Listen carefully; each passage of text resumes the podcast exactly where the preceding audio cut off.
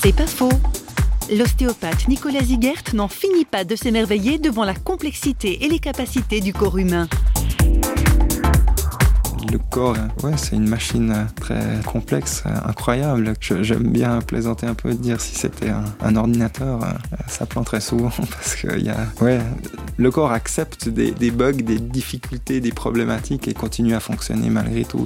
On vit avec tant de blocages et un jour euh, on fait un effort de plus et puis euh, c'est la goutte qui fait déborder le vase et là on commence à avoir mal. Mais avant on arrive à fonctionner. Euh, des fois on voit des gens, on se dit mais comment est-ce que c'est possible qu'ils soient encore debout, qu'ils marchent, qu'ils vivent et tout. Et puis ils viennent pour un petit truc, autre chose qui est pas du tout ouais, en rapport avec les gros blocages qu'on peut trouver ou, des formations ou autres. Le, corps arrive à, à s'adapter, à fonctionner euh, incroyablement.